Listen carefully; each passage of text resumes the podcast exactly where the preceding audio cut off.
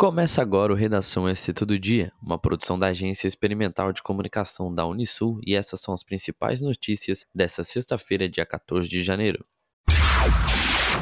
Na última quinta-feira, dia 13, a Defesa Civil de Santa Catarina emitiu um aviso meteorológico para o nível de atenção devido ao calor intenso que deve atingir o estado durante os próximos dias. A onda de calor atuará em Santa Catarina e persiste até o próximo dia 19. De acordo com o meteorologista-chefe da Defesa Civil, Murilo Freta, regiões como Oeste, Vale do Itajaí, Litoral Sul e Litoral Norte podem registrar extremos superiores aos 40 graus. Para a região da Grande Florianópolis e Planalto, os termômetros devem passar dos 30 graus. Durante esse período, a Defesa Civil orienta que os cuidados devem ser redobrados com crianças idosos portadores de doenças crônicas e animais.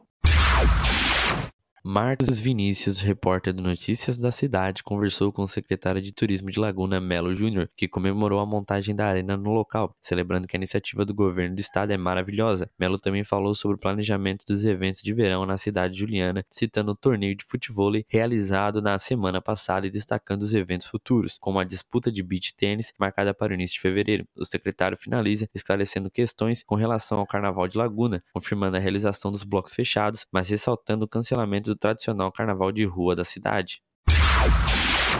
Uma mulher de 40 anos foi encontrada sem vida dentro de sua residência na manhã da última quinta-feira, dia 13, no bairro Barbacena, em Laguna. Segundo informativo divulgado pela Polícia Militar, uma viatura se dirigiu ao local após serem ouvidos gritos de socorro, mas ao adentrar a residência, os policiais se depararam com a vítima enforcada por um fio de telefone, já sem sinais vitais. O principal suspeito do crime foi preso nesta manhã em Laguna. O suposto autor é Jonathan Felipe Bintencourt de Vargas, de 27 anos. Ele foi beneficiado por uma saída temporária da penitenciária industrial Industrial de São Cristóvão do Sul em agosto do ano passado e não retornou após o período previsto.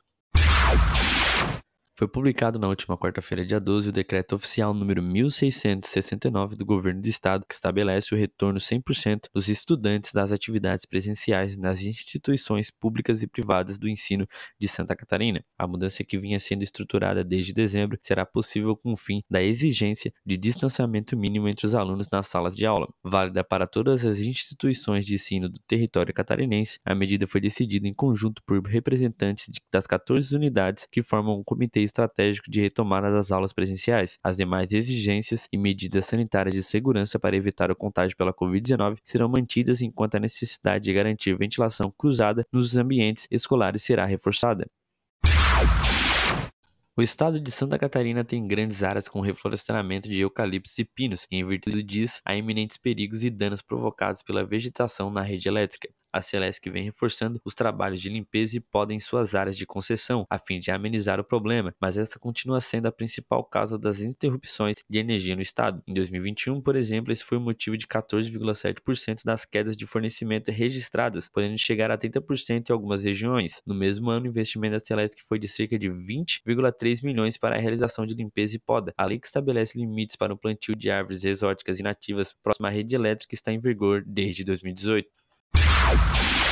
Pelos próximos 15 dias, a Prefeitura do município de São Martinho terá como responsável do Poder Executivo o vice-prefeito Jerry Luiz Steiner. Saindo de férias por um período, o prefeito Robson Jean Bach realizou a transição temporária do cargo para o vice na manhã desta quinta-feira, dia 13. Essa é a primeira vez que o vice-prefeito assume o executivo municipal na atual gestão. O prefeito Robson destacou que ele e o vice possuem as mesmas ideias e que já estão no segundo mandato sem qualquer desentendimento. E esse foi o Redação SC Todo Dia, uma produção da Agência Experimental de Comunicação da Unisul.